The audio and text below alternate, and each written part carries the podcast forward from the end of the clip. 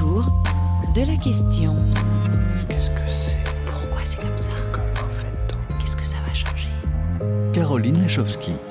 Bonjour, ravi de vous retrouver, chers amis auditrices et auditeurs, avec Thibaut Baduel à la réalisation pour mettre en question ce que notre invité, le philosophe des sciences Philippe Hunman, appelle les sociétés du profilage. Dans son dernier essai, sous-titré Évaluer, optimiser, prédire, Philippe Hunman nous alerte sur les multiples traces et autres données personnelles que nous laissons volontairement ou à notre insu sur la toile. Un flux de données exponentielles qui valent leur pesant d'or et que aussi bien les grandes firmes que les instituts de recherche, les gouvernements ou les partis politiques, car croisées avec celles d'individus similaires, ces multitudes de données permettent d'établir des profils, d'en déduire des prédictions relatives à nos décisions, à nos actions et donc de nous orienter dans nos choix, de nous manipuler, de nous contrôler en quelque sorte. Mais jusqu'où Est-il encore possible d'échapper au codage et au profilage? Autour de la question quel est notre meilleur profil? Et si on commençait par se demander à qui et à quoi il sert Bienvenue. On voit très très bien en fait cette algorithmisation générale du vivant, y compris d'ailleurs dans la surveillance euh, de la Terre. On, met des instruments de mesure absolument partout. On récolte des informations, on en extrait des patterns, des modèles, et avec ça on gouverne. Donc c'est cette gouvernance générale qui part des profilages, qui part du data, et, euh, et qui est liée en fait à, à mon avis, cette chose, effectivement, qui est une, emprise humaine sur le, monde, une maille. Nous habitons des codes, et je me demande dans quelle mesure la machine humaine euh, parvient à lâcher prise. Je vois mal comment le pouvoir, un État, une, une entreprise, en fait, arrive à lâcher prise. Parce que précisément, ce qu'elles font, c'est prévoir, contrôler et euh, agir. Et elles agissent en fonction d'informations qu'elles récoltent.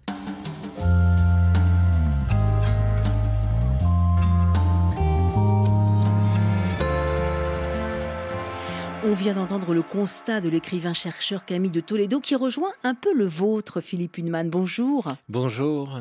Merci d'être en direct avec nous pour nous alerter finalement sur ce qui nous arrive, comment la révolution numérique nous transforme, souvent à l'insu de notre plein gré, et transforme nos sociétés en sociétés du profilage. Ça, c'est le titre de votre dernier essai. Philippe Hunman, paru chez Payot. Je rappelle que vous êtes philosophe des sciences, directeur de recherche au CNRS, à l'Institut d'histoire et de philosophie des sciences et des techniques.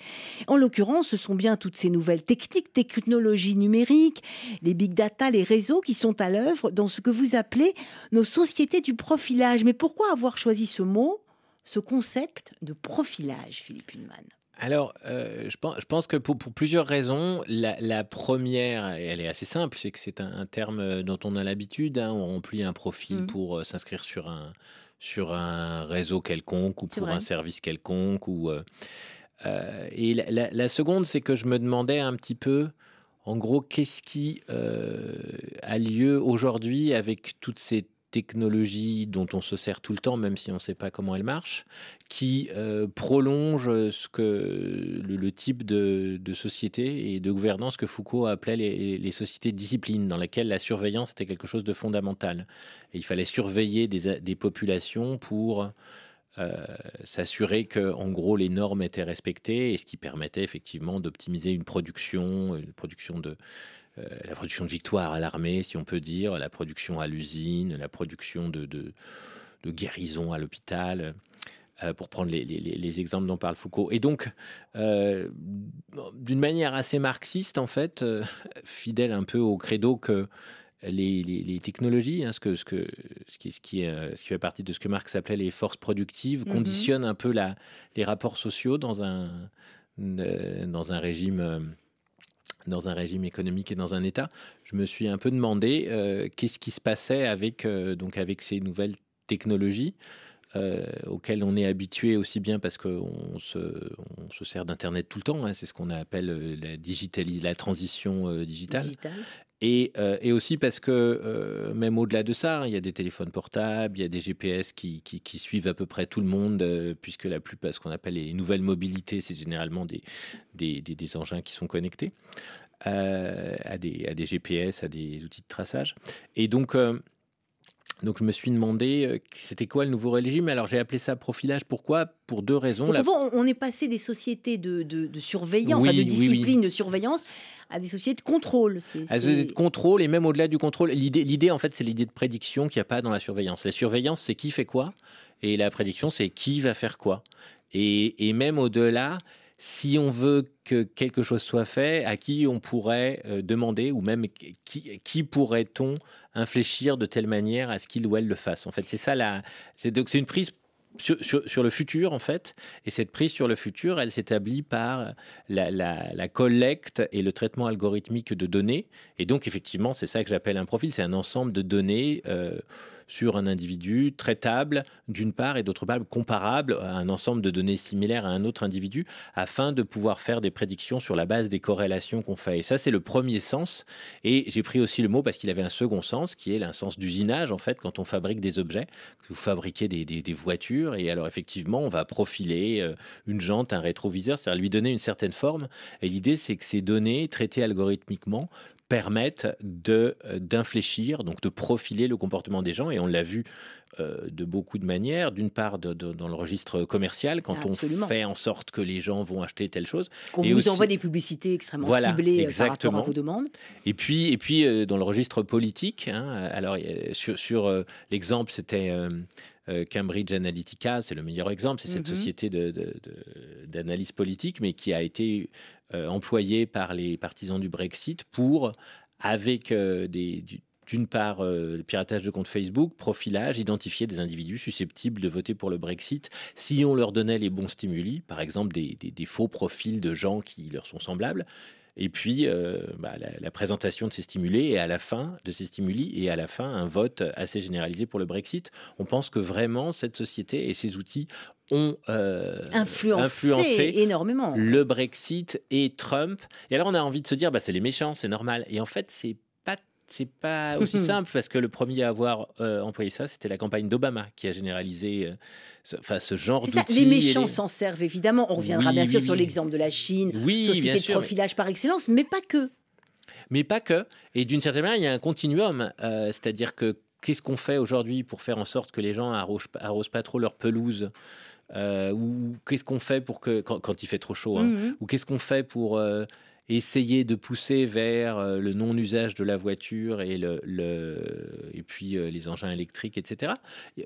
Alors, il y a les bonnes vieilles méthodes du marketing, il y a, les, il y a la publicité à la télé, euh, il y a les, les incitations financières, et puis il y a, il y a aussi des, des- des outils, il y a aussi des outils de profilage qui vont être, qui vont passer par exemple par les réseaux sociaux pour identifier des populations, des, des populations dont on sait qu'elles sous telle euh, stimulation, elles, se, elles- elles adopteront un comportement plus pro-environnement. Et puis quand ce mot profilage, on pense aussi aux profileurs. Euh, Il y a aussi une petite notion, Oui. comment dire, criminelle. Enfin, oui, oui, oui, c'est-à-dire pour résoudre un crime ou pour prévoir ou pour euh, donner un profil à, à- à un criminel, c'est un profileur. C'est ça, absolument. C'est vraiment le profileur, c'est celui qui va à partir des traces justement, à Des partir traces, des hein, traces ouais. laissées Des par euh, par généralement un serial killer, mais euh, à la fois euh, identifier qui il est, c'est-à-dire le cerner psychologiquement, et aussi assez souvent, dans pas, mal de, films, hein, euh, prédire ce qu'il va faire. Et, c'est pour ça aussi que ce, mot m'amusait un petit peu, mais, il me semblait assez, assez euh, adéquat à décrire ce qui se passe ici. hein. C'est-à-dire que cet usage de beaucoup de données pour cerner quelqu'un et prédire le comportement, et ultimement, éventuellement, l'infléchir. L'infléchir, lui faire acheter des choses ou l'infléchir autour de la question quel est votre meilleur profil, justement, et pourquoi on y participe très activement à ces sociétés du profilage? Ça, c'est la question que vous pose ma confrère de Cerveau et Psycho, Cécile Lestienne. Est-ce que d'une certaine façon, on peut pas dire que beaucoup d'entre nous, en tout cas, aiment être profilés puisque nous adorons donner notre avis sur tout et mettre des likes partout et des petits pouces partout, ce qui évidemment aide à nous profiler et, pas beaucoup de gens résistent à ça. Donc, euh, est-ce qu'il y a quelque chose qui nous gratifie dans cet acte-là? Votre réponse, Philippe Hudman, pourquoi on y participe, pourquoi on y consent à ce point-là? Alors, il y a, y y euh, beaucoup d'aspects dans la réponse. Mhm. La première, c'est d'abord, on consent, mais on ne sait pas exactement à quoi on consent, ne serait-ce que parce que bah, les données personnelles, personne ne sait exactement où elles, où elles sont et quelles elles sont, lesquelles on a laissées. Mhm. Enfin, et même quand on s'amuse à télécharger des programmes sur, sur, euh, qui vous permettent, quand vous naviguez sur Internet, de savoir exactement qu'est-ce qu'il y a comme, euh, comme, société, comme société ou comme site qui récupère des choses. C'est complètement opaque. hein, ça. Mm, mm, Même mm, si on suit les recommandations du RGPD et donc on, euh, enfin, si, si avec ce que permet le nouveau règlement sur la protection des données personnelles, on regarde un petit peu à quoi on consent quand, euh, euh, quand on ouvre un site, enfin, c'est co- c'est complètement abyssal. J'ai un peu essayé de le faire, mais il y en a des dizaines et des dizaines de sociétés qui récupèrent nos données. Est-ce qu'on consent vraiment à ça? Je ne sais mm, pas. mm, mm. Est-ce qu'on a une gratification quand euh, oui, quand on s'ex- quand on expose des données, oui, il y a un livre euh, remarquable hein, qui s'appelle euh, euh, Les sociétés d'exposition de Bernard Harcourt, qui Mhm. insiste vraiment sur l'idée que euh, bah, on n'est pas dans Orwell parce que On n'est pas dans le meilleur des on n'est pas mondes. dans le meilleur des mondes, euh, on n'est pas dans ce que, ce que Foucault appelait le panopticon hein, en référence à Bentham, c'est-à-dire quelqu'un qui surveille absolument tout ce qui se fait chez tout le monde. Parce Oui, Il n'y qu'en a fait, pas un humain derrière non, qui surveille tout le monde. C'est pas ça. hein. C'est tout le monde regarde tout le monde parce que Mm, tout le mm. monde montre des choses à tout le monde. En gros, alors effectivement, il y a l'idée aussi que les, tout, tout ce qui est réseaux sociaux c'est construit euh, de manière telle que on a un sentiment de, de, de- de récompense parce qu'on montre une très exactement, on va attendre, on montre une photo quelque chose et on va attendre quelque chose et on est gratifié quand les gens euh, font un like ou quelque chose comme ça. Alors on en rajoute et ainsi de suite. Il y a toute une dynamique de la de la, du design des réseaux sociaux qui joue sur le système, euh, le, le système de récompense hein, dans, dans le cerveau, pour Mhm. dire vite. Euh, et, et, euh, et enfin, il y a une chose aussi importante qui, qui est, alors, euh, quand on parle de consentement, euh, il n'est pas totalement irrationnel de se dire que c'est il y a des choses qui simplifient d'une part il y a des choses qui simplifient la ça, vie ça nous simplifie ça nous la vie, simplifie ça va vie vite. euh, ouais. ça va vite Même quand pour aller sur un site, on vous dit consentez-vous à avoir des cookies ou pas. oui bah, on, va dire oui Bah oui, on va dire oui parce, que ça va quand même plus nettement vite. plus vite. Et, Hmm. et, et puis, et puis euh, alors peut-être qu'on fait un calcul de coût-bénéfice et que comme le coût nous est caché, en fait, on dit ah bah oui j'y vais et que si on connaissait exactement le Mm. coût, euh, bah on se dirait pas j'y vais. On- C'est- l'opacité, Mais, vous le dites aussi, c'est la question du consentement finalement. On, on consent pas tant que ça. Enfin, c'est la question vraiment de l'opacité. On parle de- d'un monde transparent, mais au fond, ce qui est assez étonnant avec toutes ces euh, technologies euh, numériques, c'est que c'est pas transparent du tout. Alors c'est c'est ça, c'est pas du tout transparent et en même temps, alors euh, Harcourt a une, euh, je- il il prend ça un artiste dont malheureusement j'ai oublié le nom. Dans la société d'exposition, Ouais, hein, dans la ouvrage. d'exposition, il a, il a, il a euh, cette, cette euh, analogie, ce qu'il appelle la chambre de verre. En gros, c'est un endroit où euh, tout le monde, c'est des chambres en fait en verre, et il y en a plusieurs, et donc effectivement tout le monde voit tout le monde. Il n'y a pas d'autorité centrale. Donc c'est cette idée de transparence.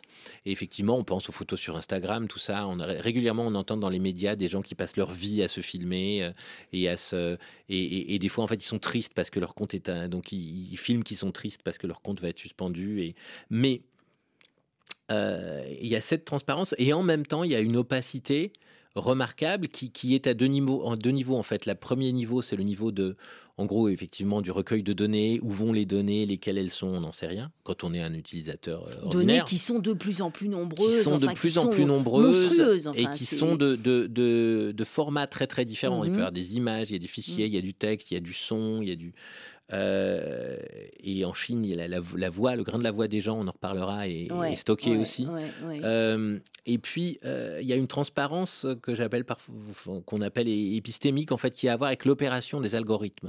C'est-à-dire que même les gens qui les fabriquent, en fait, savent pas très bien que- ce que fait un algorithme qui va recommander telle chose ou produire tel. Euh, ou produire tel rassemblement, telle, telle, telle comparaison de, oui, de l'algorithme est dans ce qu'on appelle le, le- le- le deep learning. On a appris aux machines, Oui. mais au fond, on ne sait pas jusqu'où elles vont aller et leur puissance finalement. Non, on sait pas, on sait, on sait même pas ce qu'elles font en fait. Que parce que on appelle ça intelligence artificielle, mais il y a un gros débat pour savoir si c'est vraiment de l'intelligence ou si Mm, mm. c'est autre chose en fait. Parce que parce oui, ça n'a d'intelligence que le nom qu'on lui donne, nous. Oui, euh, ça, a hein. des Mm. performances qui, dans pas mal de Le cas, calcul. ressemblent à, à celles de l'intelligence, mais, euh, mais ça, ça ne, ça ne réfléchit pas en, en, en- en se posant la question de est-ce que, est -ce que, est -ce que ce que je dis est vrai, est-ce que ce que je crois est vrai? D'une part, et puis d'autre part, c'est des outils prédictifs. C'est-à-dire qu'ultimement, il s'agit de prédire au bout de dix mots quel va être le suivant, ou en tout cas. C'est ça, c'est vraiment tout. Il y a vraiment la prédiction, ce qu'on va faire, ce qu'on va être, ce qu'on va devenir, ce qu'on va acheter, ce pour qui on va, voter. Ce qu'on va dire, c'est-à-dire si vous faites de la, de la traduction automatique, c'est des, des, outils qui, qui sont mm. devenus indispensables, hein, de Google Translate ou DeepL, mais c'est en fait à partir d'une masse de euh, le, traducteur dit après une suite de mots et en référence à l'ensemble d'une double collection de, du texte à traduire et de texte dans la langue cible, va dire quel est le mot le plus probable qui doit apparaître. Et ça marche très très bien. Mais ça n'est pas euh, comme nous quand on traduit mmh, et on mmh. prend mot à mot et on se dit ça, qu'est-ce que ça veut dire? Et puis on se dit ah oui, ça c'est ça. La question de qu'est-ce que ça veut dire n'a pas de, place en fait dans ce que j'ai cru comprendre des algorithmes de l'intelligence artificielle. Et donc c'est très différent. Et donc d'où la transparence épistémique en fait, et d'où euh, des, des, euh, des algorithmes qui peuvent faire des choses que quand par exemple une voiture connectée, donc c'est quelque chose de très coûteux en termes d'algorithme, écrase quelqu'un, et les ingénieurs sont là, ils disent bah, on ne sait pas ce qui s'est passé, comment la voiture a-t-elle pu ne pas reconnaître le piéton? Mm. Parce qu'elle aurait dû, parce qu'avec les milliards d'images de piétons sous tous les angles, mais, non, elle n'a pas reconnu le piéton. Autour de la question jusqu'où nous laisserons-nous finalement euh, profiler, vous avez choisi dans euh, cette foultitude de données d'écouter Alain Bachon sur RFI, et c'est pas un hasard. Donne-moi de nouvelles données. Alain Bachon, le titre de ce morceau, c'est À perte de vue sur RFI.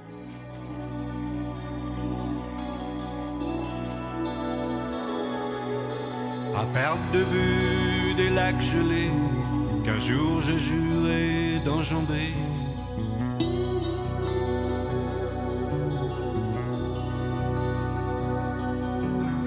perte de vue des défilés, des filles élevées, des défis relevés. Des prix décernés à tes yeux.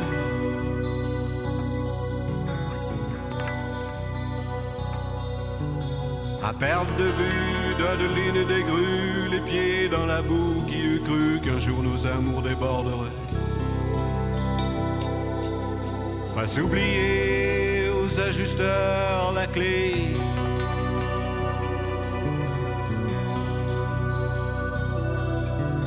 Plus de boulons pour réparer la brute épaisse, ma pute à cœur ouvert. cuirassé, pas assez d'écrevisses une fricassée.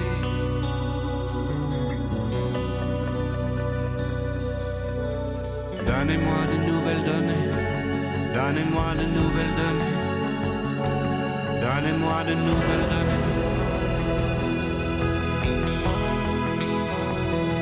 Donnez-moi de nouvelles données, donnez-moi de nouvelles données. Donnez-moi de nouvelles données.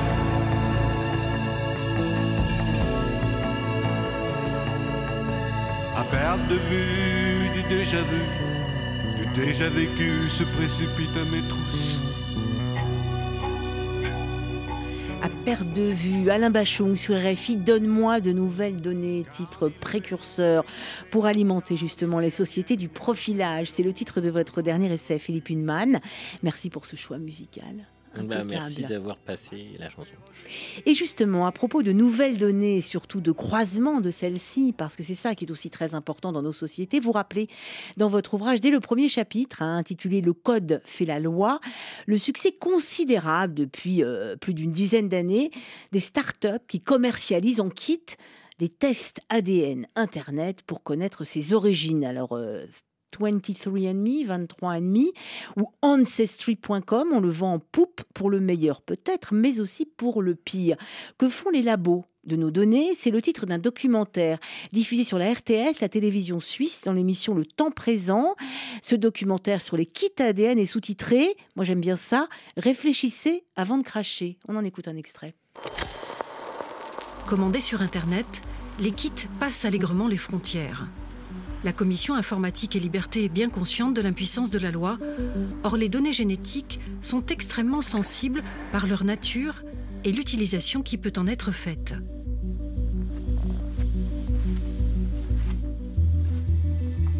Les tests génétiques sont beaucoup vendus sur un aspect euh, récréatif, ludique.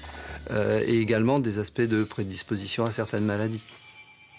Le souci, c'est que pour faire ça, l'individu confie ses données génétiques à des grosses entreprises pour lesquelles cet aspect ludique est surtout un produit d'appel. C'est pour faire venir les gens euh, sur le système, mais le vrai modèle économique qui est derrière, c'est pas de vendre des tests à 100 dollars, c'est de réutiliser les données pour des recherches génétiques, pour des recherches euh, académiques, mais également pour des recherches privées, pour développer de nouveaux médicaments.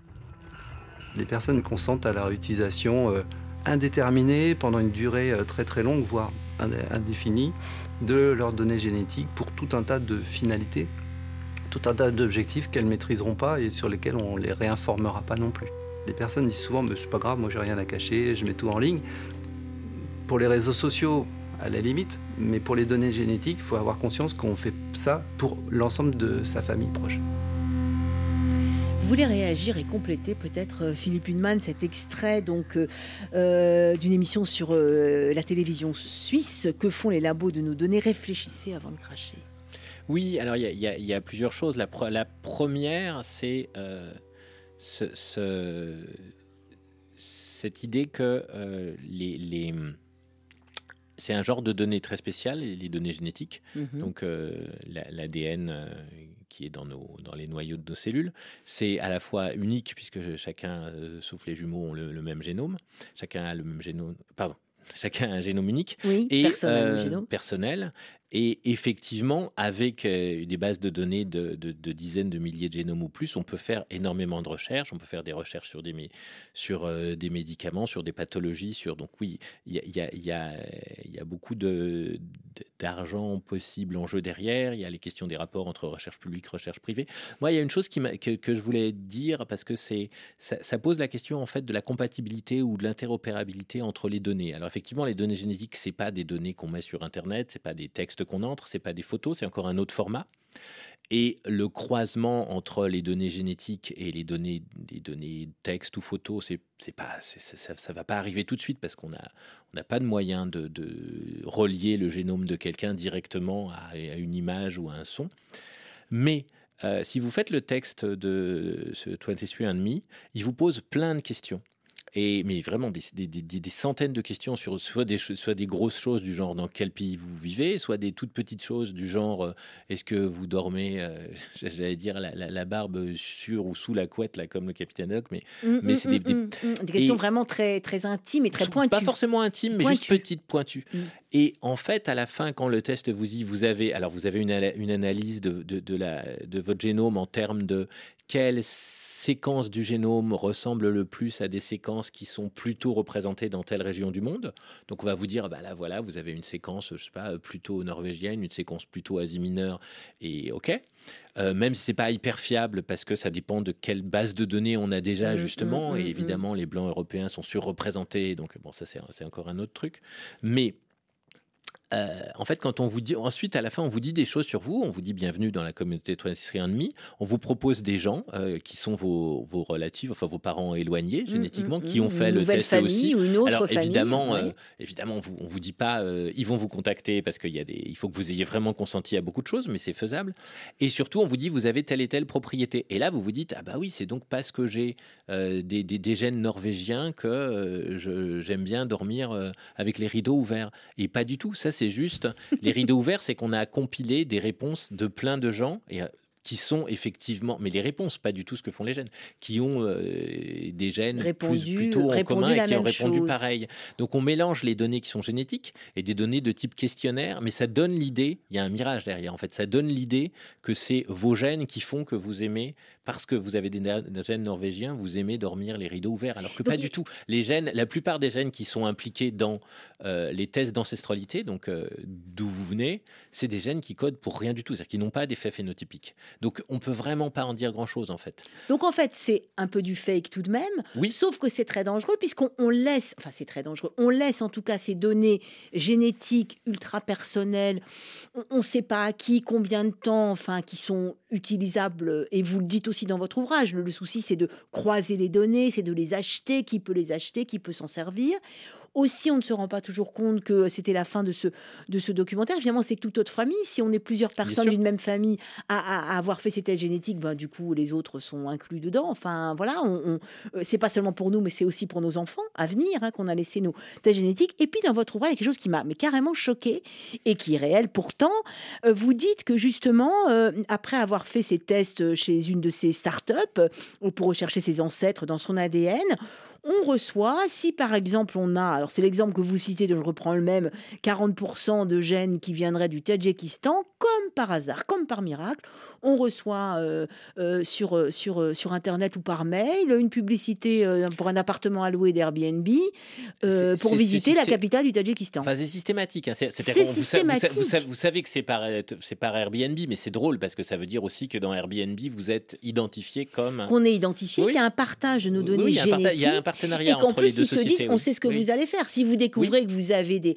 un maximum de gènes, je ne sais pas, de Corée ou, ou de Guinée, vous allez y aller pour voir. Voilà, il y a, y, a y a, un partenariat et c'est pour ça que c'est à la fois c'est un bon exemple de cette interopérabilité des données de, de, genres divers et c'est aussi un bon exemple, comme ce que je disais, il y, a quelque chose de, de, faux dedans ou de trompeur au sens où en vrai, à partir des gènes qui sont analysés ici, on ne mm. sait pas grand-chose de vous, à part juste le fait que effectivement vous avez un peu d'ancestralité et encore vous avez... mais mais euh, en revanche tout ce qu'on en tire et qu'on vous fait croire euh, qu'on sait de cela c'est énorme. Et donc, il y a, si vous voulez, c'est assez parallèle à ce qu'on vous dit souvent sur euh, ce qu'on apprend sur le, travail, le, travail digital. Le fait qu'en réalité, quand les algorithmes marchent, il y a énormément de gens derrière qui font, par exemple. Les travailleurs du clic. voilà, les... travailleurs du clic, oui, qui mmh. disent à qui on montre des milliers d'images et ensuite des, milliers de réponses d'ordinateurs, euh, d'un algorithme de reconnaissance d'images, et qui disent Ah non, ça, c'est pas un chat, l'algorithme s'est trompé. Pour entraîner l'algorithme. Là, très récemment, à propos de ChatGPT. ChatGPT, qui est donc une, euh, euh, une intelligence artificielle qui permet de, de, de, retranscrire, enfin d'écrire euh, à la place de. de bah, c'est en fait, c'est alors c'est GPT, c'est l'une des intelligences artificielles les plus performantes. C'est une famille des large language models, c'est-à-dire des, des, des, des, intelligences artificielles qui apprennent en gros par prédiction dans une, dans une séquence de, de, mots. Ils vont mmh. prédire le mot qui le, devrait arriver le plus probablement, étant donné tout ce qui a été écrit en français, par exemple. Et donc, euh, ils, sont devenus relativement puissants. Si vous voulez, c'est un, intermédiaire entre le chatbot, c'est-à-dire les trucs qui, qui, discutent avec vous sur un site quelconque et qui sont effectivement très limités, et puis euh, le, le moteur de recherche qui va aller chercher énormément de, données dans l'Internet. D'ailleurs, effectivement, en ce moment, ce chat GPT, l'enjeu, c'est est-ce que ça va être le nouveau moteur de recherche qui va dépasser Google ou pas En fait, le vrai enjeu économique, il est là. Mais... Euh, qu'est-ce qu'il a montré? Qu'est-ce que montre ChatGPT euh, ah, en ce moment? Alors, en ce moment, ça montre pas mal de choses, mais, mais déjà, la, chose qu'on a vue, hein, c'est que ChatGPT, il est très, comme on dit, politiquement correct. C'est-à-dire qu'il y a des choses, si vous lui demandez, raconte-moi une histoire avec un meurtre, euh, il peut inventer plein de fictions, mais il dira je veux pas faire un meurtre parce que c'est pas sympa, c'est moche, c'est pas c'est pas empouvoirant et ça va plomber l'ambiance. Donc il est il, est très euh, il a un côté un peu euh, Hollywood années 30 ouais. Mm-hmm. Et enfin réactualisé, mais ça c'est parce qu'il y a des gens. Alors il se trouve que c'est c'est très ironique parce que ces travailleurs kenyans payaient vraiment peut-être 2, dollars de l'heure. Enfin c'est ridicule, c'est de l'exploitation coloniale extrême pour euh, filtrer les contenus racistes et coloniaux. Donc c'est assez, assez ironique, mais, mais donc il y a des gens derrière qui le, qui le filtrent. Alors, mais on, commence à voir beaucoup de choses, mais il y, a une chose assez intéressante, c'est qu'il est très bon en histoire, par exemple, alors qu'il est nul en maths on s'attendrait à ce qu'il soit très bon en maths. Bah oui, en calcul, pas du tout. Mais non, parce qu'il est bon pour traiter des documents, faire des, mettre des hmm. documents ensemble, faire des phrases à partir de là. Mais comme il n'a pas de normes de la vérité et qu'il est très obséquieux, c'est un robot conversationnel. Hein. Si vous lui demandez de démontrer un truc, il, le démontrera. Donc même si cette chose est fausse, mais il le démontrera quand même. Alors la démonstration sera fausse, mais le problème c'est que si vous vous n'êtes pas mathématicien, bah, c'est embêtant parce que ça, ça va effectivement euh, balancer tout un tas d'informations fausses dans le, dans le public. Autour de la question jusqu'où nous entraîneront nos sociétés du profilage, autour de la question quel est votre meilleur profil? Alors le plus extrême, évidemment, on l'a juste évoqué, c'est évidemment dans des sociétés de surveillance dictatoriale comme en Chine, où justement le développement technique, technologique permet un contrôle absolu informatique de la population qui fait assez froid dans le dos. Est-ce ce qui nous attend? Je propose d'écouter d'abord un spot publicitaire chinois, justement sur le crédit social. Alors, vous avez encore un crédit, même une existence sociale si vous vous conduisez bien, dans la société chinoise du profilage et de la surveillance absolue, comme vous allez le découvrir ensuite après cette petite publicité, chers amis auditrices et auditeurs, dans un extrait d'un documentaire diffusé sur LCP, excellent documentaire Ma femme a du crédit, réalisé par Sébastien Le Belzic, journaliste installé à Pékin avec sa femme chinoise, qui donc a encore un peu de crédit. Vous avez conduit en état d'ivresse? Votre note est tombée au niveau B? Dommage. Vous ne pouvez plus être membre du parti ou représentant de votre quartier. Vous ne pourrez plus être parmi les meilleurs. Le crédit social est votre passeport dans la société, votre note est votre deuxième carte d'identité. Bienvenue chez nous, dans notre appartement au nord de Pékin. C'est toi qui prends les clés. En bordure du quatrième périphérique. C'est ici que je vis avec Lulu. Je suis journaliste en Chine depuis 2007. Nous menons une vie de couple ordinaire. À un détail près, nous ne sommes jamais vraiment seuls. Sur notre palier ou encore dans notre ascenseur, elles sont partout. En Chine, on compte au moins une caméra de surveillance pour deux habitants. Des yeux électroniques qui nous regardent en permanence. Aujourd'hui, Lulu veut me montrer la dernière trouvaille de la mairie. C'est ça que tu veux nous montrer? Bah oui. Ah, c'est l'écran là-bas. En fait, c'est un écran si tu traverses un feu rouge ou euh, en voiture ou en personne. Et après, on te, on te fiche sur l'écran. Et à quoi ça sert de te ficher sur l'écran? C'est pour montrer euh, tout le monde, d'ailleurs, que tu as fait quelque chose d'interdit. Et ça sert plus tard, tu perds les points. Non, attends, on va pas traverser au rouge alors. Et les voitures, par contre, ils respectent pas la. Non, ils vont te ficher aussi, hein, c'est pareil. Hein. C'est pas que pour les piétons, hein, pour tout le monde. T'en penses quoi, toi, de ce système bah, C'est pour forcer les gens qui suivent les règles, euh, qui ne font pas des bêtises. Voilà. Bah, D'ailleurs, quelque part, c'est comme on me prend comme, euh, comme des enfants. Lulu a raison dans ce documentaire. Ma femme a du crédit. Vous voulez réagir, j'imagine, Philippe Hunman Ah oui, il y, aurait, il y aurait beaucoup de choses à dire. Je pense que euh, la, la, première chose, c'est euh, le, le Enfin, ce qu'elle dit à la fin, oui, mmh. euh, on nous prend pour des enfants. Vous parlez-vous de paternalisme digital Oui, hein je, en fait, en fait c'est vraiment un mot qui est, qui est utilisé dans les débats autour de comment on peut changer le comportement des gens euh, sans les contraindre, sans les forcer d'un côté, et sans non plus leur donner des arguments parce que les gens ne sont pas forcément rationnels, ils comprendront pas. Et donc, pas, typiquement, comment on peut les empêcher de pas fumer? À l'évidence, vous n'allez pas leur dire c'est mauvais pour la santé, tout le monde le sait. Donc, vous allez mettre des images, vous allez agir sur, en gros, leur, leur imaginaire, donc mettre des images de choses qui font peur Mmh et de choses horribles, de choses qui ont, qui ont un, un effet, euh, si vous voulez, euh, sensible, en fait, pas rationnel, immédiat. Et puis, ils vont peut-être moins fumer. Je suis pas certain que ça marche. Mais il y a non, des, moi non plus, je suis pas économistes certaine qui que disent ça le, marche. La chose qui marche le mieux, en fait, c'est de, de monter les taxes, donc de monter, de monter les le prix, en prix. fait, la Mm. bonne vieille euh, incitation ou contrainte euh, euh, financière. hein, mais- Donc il y a vraiment mais- un paternalisme digital et dans des sociétés autoritaires comme en Chine, il y a, enfin, tous les gens sont pour le coup véritablement profilés, perdent des points, ne peuvent plus être des citoyens normaux. Enfin, il y a vraiment des citoyens de seconde zone qui n'ont plus aucun crédit social. euh. Oui, oui, le système, alors, le système chinois, il est à la fois, bah, effectivement, c'est pas, c'est pas une démocratie, on, Voilà. c'est, c'est pas comme chez nous, mais euh, de- de- il y, a, y y un certain nombre de points communs qui tournent autour de deux choses. D'une part, le fait que on établit des scores avec des données, et ça, il y a ça partout, il n'y a pas qu'en Mhm. Chine, il y a, et en particulier il y a le score de crédit qui est euh, l'un des usages euh, les, les plus importants des, des données collectées, c'est-à-dire euh, vous avez un score qui établit la, la- la- la capacité que vous aurez de rembourser tel crédit sur euh, sur telle durée. Et effectivement, les banques sont assez friandes de ces choses-là.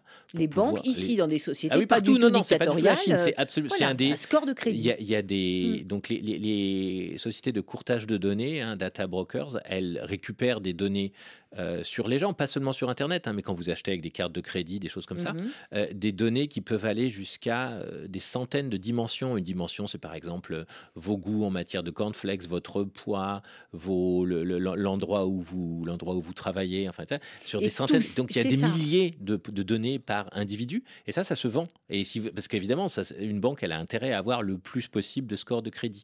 Le, crédit social, c'est ça, généralisé à tous les aspects de la vie, en fait. Et oui, c'est un euh, extrême, mais finalement, par petits bouts, c'est ce qu'on vit. Oui, parce qu'en fait, il y a des très grandes institutions, hein, si on prend le, la, modernité, qui, et, qui, qui, ont à voir avec la manière dont les sociétés euh, régissent euh, ou, ou, forment ou structurent le temps des gens, c'est le, crédit et l'assurance en fait. L'assurance pour le futur, puis le crédit aussi pour le futur, mais autrement, c'est-à-dire pour comment, comment les, entreprises, avant tout, et puis les gens peuvent faire des projets. Et il est clair que c'est des des, des, institutions qui, euh, pour pouvoir marcher, ont besoin de données. Et maintenant qu'on peut avoir des données massives, elles vont les exploiter. Des données massives, c'est-à-dire des données qui, comme je disais, s'ordonnent sur beaucoup de dimensions. Hein.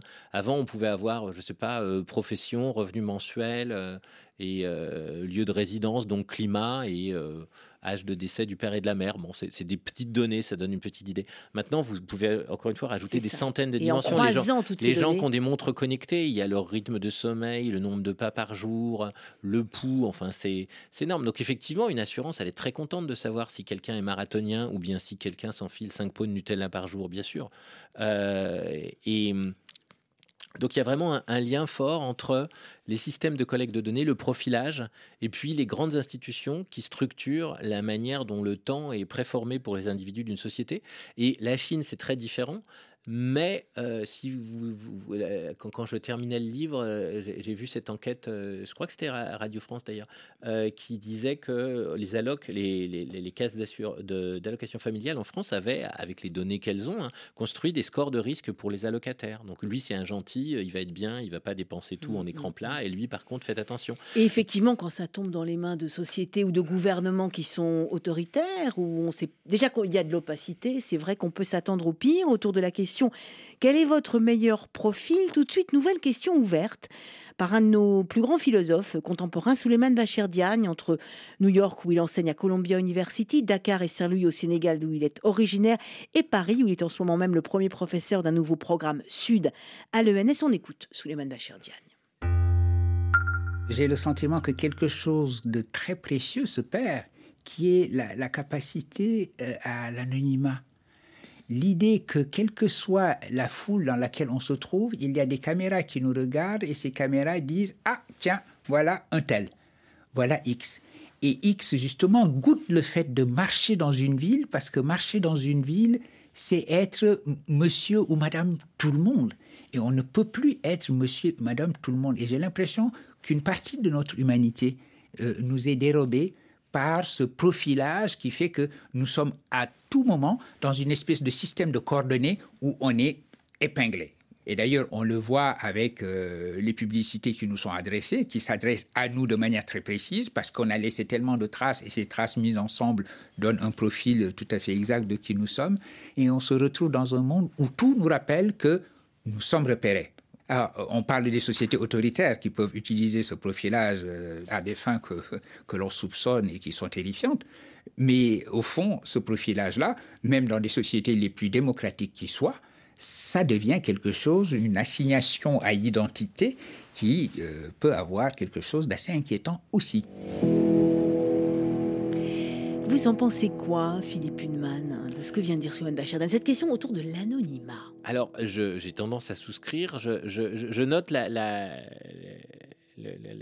qu'à un moment, il, spécifie, même dans les sociétés les plus démocratiques qui soient. C'est ça. Et je pense que euh, y a, y a, on a des épouvantails qui sont effectivement euh, la Chine ou la science-fiction, hein, Gattaca, Orwell.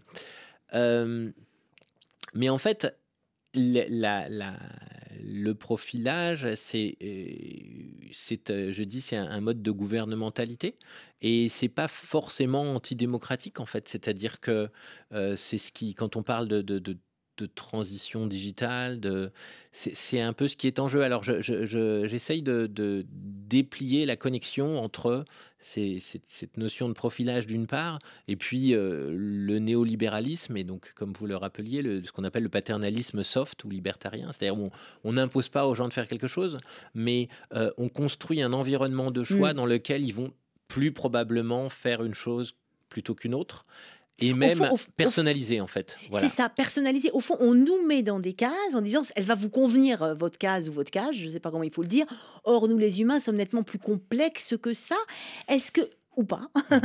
est-ce que justement, comment est-ce qu'on peut résister entre guillemets? Parce que euh, je ne sais pas si c'est une alerte, une alarme, mais c'est maire de nous dire ayons conscience de ce qui se passe. Ça nous aide aussi. Enfin, il est évident qu'on ne va pas se passer de cette intelligence artificielle, de ces algorithmes, de nos outils technologiques qui vont très vite, qui voilà, ça fonctionne. Mais euh, le fait d'en être conscient, est-ce que vous-même, par exemple, en écrivant cet ouvrage, Philippe Huneman, vous vous euh, vous en avez plus conscience, vous échappez un peu plus à ce profilage ou à cette mise en, boîte, en case, en cage Alors, je ne suis pas certain euh, que j'échappe plus que les autres et plus qu'avant, en fait. C'est-à-dire que je ne suis pas euh, zadiste, j'ai pas un, téléphone en bois euh, avec... Enfin, j'ai des gens autour de moi qui sont comme ça, hein, qui, qui, ont bricolé leur propre routeur, enfin c'est extrêmement coûteux. Enfin, je veux dire, en termes, mm, surtout mm. en termes de temps, etc. C'est et, et c'est fait pour être extrêmement coûteux. Hein. C'est fait pour rendre la vie compliquée en quelque sorte à, ceux qui ont envie de faire autrement. Euh, Ou à ceux qui se rappellent du rêve euh, de liberté euh, des débuts d'Internet. Hein. Oui, c'est ça. C'est alors effectivement, il y a ce livre, c'était aussi comme tous les gens qui travaillent là-dessus. Il y a, eu Shoshana Zuboff, la, société de surveillance, Bourguignon, Olivier Tesquet. Enfin, il y a beaucoup de gens mmh, qui ont mmh, écrit des mmh, livres sur sur ces questions. Moi, j'ai juste essayé de prendre l'angle de la philo des sciences, mais tous sont très sensibles au fait qu'il y a quelque chose qui s'est perdu en route depuis la grande idée d'Internet du début, l'information doit être libre, la démocratie directe, le colloque de tous avec tous, à euh, les, prendre euh, en, photo son burger pour le mettre sur Instagram et euh, recevoir tout un tas de. oui, il y a, quelque chose qui s'est perdu en route, on est d'accord, dans le sens. Et hein, Bezos qui amasse des fortunes dont personne n'avait l'idée il y a encore 20 ans. Oui, il y a quelque chose qui s'est perdu en route. Mais. mais mais je pense que cette question d'anonymat, il n'y a plus de monsieur tout le monde, c'est une bonne formule en fait. Et dire il n'y a plus de monsieur tout le monde, ça veut dire aussi un gros problème qui est mais où est-ce qu'on qu'on loge l'espèce de regroupement ou d'alignement d'intérêts, de, euh,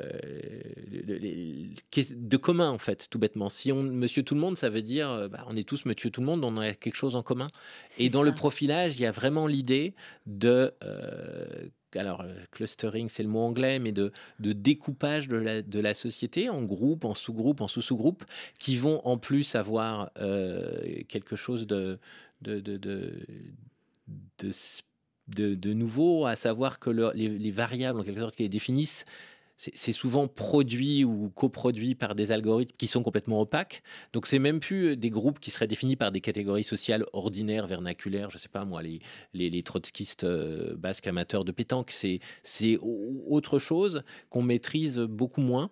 Et euh, avec tous les effets de polarisation, il y avait un livre de David Chavalarias qui a été, qui a été important ici là-dessus, qui s'appelait Toxic Data, où les gens sont effectivement... Finalement, c'est comment ne pas se laisser uniquement profilé, comment garder en tête cette idée des communs qui est formidable, qui fait qu'on peut être en société. Alors parmi les pistes, bah, il y a évidemment la piste de l'éthique, notamment en sciences. Je rappelle que vous êtes philosophe des sciences. Et nous avions reçu récemment ici même Maude Marshall, qui est professeure des universités en informatique à Rennes, membre de l'IRISA. Elle est spécialiste en sciences du toucher, de l'aptique, qui est à l'œuvre aujourd'hui de plus en plus dans toutes nos machines, qui fonctionnent désormais autant au doigt qu'à l'œil. Alors pourquoi et comment donner le sens du toucher aux interfaces homme-machine, Maud Marshall reconnaît évidemment que ça pose question forcément, on a des questions éthiques dans, notre recherche euh, et euh, on le voit avec le métaverse. C'est l'exemple typique où euh, on a plus que des questions scientifiques, on a des vraies questions éthiques sur la sécurité. Puisqu'on sait très bien qu'on a des mondes parallèles, tout comme aujourd'hui il y a le dark web, on a aussi le métaverse avec des mondes qui se développent et donc toutes les questions éthiques qui se posent derrière. Et ces questions sont au niveau effectivement de la sécurité, mais de la santé, de la cognition, de la justice, d'un niveau de l'égalité. Qu'est-ce qu'on peut peut faire, qu'est-ce qu'on ne peut pas faire. Et comment vous faites avec ça vous-même, peut-être, Maud Marshall Est-ce que c'est des questions que vous soulevez enfin en groupe? On peut aller jusque-là? Enfin, Et comment est-ce qu'on. C'est compliqué d'arrêter une recherche, on va pas l'arrêter, mais, mais est-ce qu'on réfléchit aux applications, justement, possibles de vos recherches en sciences du toucher, en aptique Alors, nous, euh, on, comme je disais, on s'intéresse vraiment à la perception euh, de l'utilisateur. Donc, on va mesurer cette perception avec des utilisateurs. Donc, on a évidemment euh, tous les comités éthiques qui valident ce qu'on va faire comme expérience, sachant que c'est des expériences généralement non invasives où on ne va pas du tout modifier l'intégrité de, l'utilisateur. Mais après se pose la question plus loin au niveau éthique. Et ça, c'est des questions, il y a effectivement encore beaucoup de travail. C'est des questions, je disais, qui sont liées à la santé, à la justice, au droit.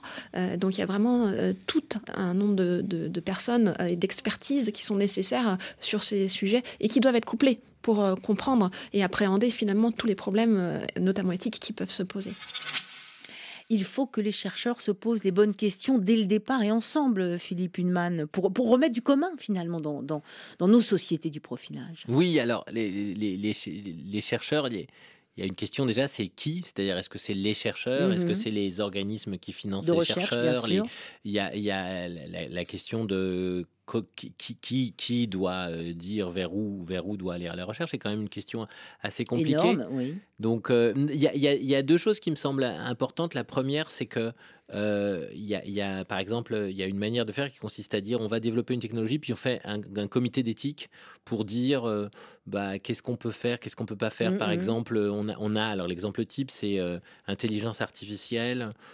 quand le premier robot conversationnel de type intelligence artificielle, Microsoft l'a fait, et puis les gens ils se sont rendus compte que très vite, en fait, il est devenu super raciste et sexiste parce que les gens mm, balançaient tout un tas de de, de, phrases comme ça. Enfin, il l'entraînait à, à, être un raciste et sexiste. Alors, bon, ils ont arrêté, ils se sont dit il faut enlever les biais, etc. Mais la, question qui, qui, qui, me semble plus importante, c'est pas euh, on, a, on, développe quelque chose et ensuite on se demande comment on peut purifier la chose, par exemple enlever les biais. C'est mais est-ce qu'on a vraiment euh, besoin, par exemple, de, de, de tel type d'intelligence artificielle? et si on a une intelligence artificielle pour par exemple, aider à décider si les gens ont, ou non, euh, doivent ou non aller en liberté conditionnelle. Il y a tout, ça existe, il y a plein de problèmes parce que évidemment l'intelligence artificielle se base sur ce qui existe déjà. Et ce qui existe déjà, c'est que va reproduire. Elle reproduit, c'est mmh. américain. Elle reproduit le racisme évidemment. Mais est-ce que vraiment on a besoin de ce type de Oui, c'est ça. Est-ce que, est Où est-ce qu'on en a besoin finalement d'intelligence Est-ce que la question c'est pas plutôt de euh, changer quelque chose, de, pour avoir, je vais dire très naïvement, mais je pense que c'est ça, pour avoir une société plus juste. C'est-à-dire qu'est-ce que plutôt que d'avoir une intelligence artificielle dont on va se dire elle n'est pas subjective, elle n'a pas de biais parce que c'est une machine, est-ce qu'on peut pas se dire euh, ça, ne résoudra pas grand-chose On va plutôt euh, changer quelque chose au niveau des discriminations dans la société. Alors effectivement, ça a l'air un peu, un peu naïf, mais je pense qu'il y a cette première phase un petit peu naïve où on se pose quand même des questions sur la justice et après on voit. J'espère que vous serez entendu et écouté, cher Philippe Huneman, pour qu'on retrouve un peu de, de commun, de solidarité, de justice. Je renvoie évidemment sur votre ouvrage salutaire et indispensable qui s'intitule Les sociétés du profilage, paru aux éditions Payot en sous-titre Évaluer, optimiser, prédire. Et je pense que ça changera peut-être un tout petit peu nos comportements. On peut l'espérer en tout cas. On peut. En tout cas, merci beaucoup pour euh, m'avoir reçu. merci à vous, Philippe Hinman.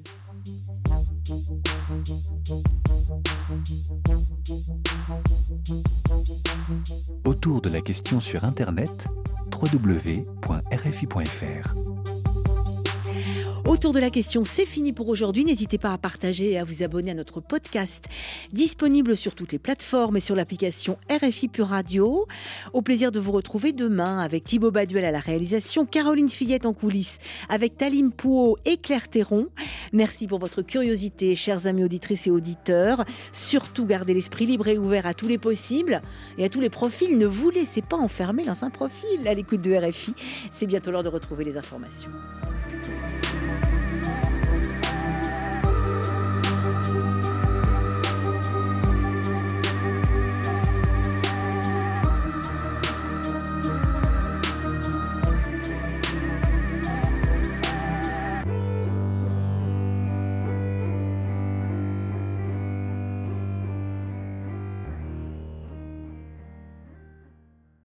enrichissant.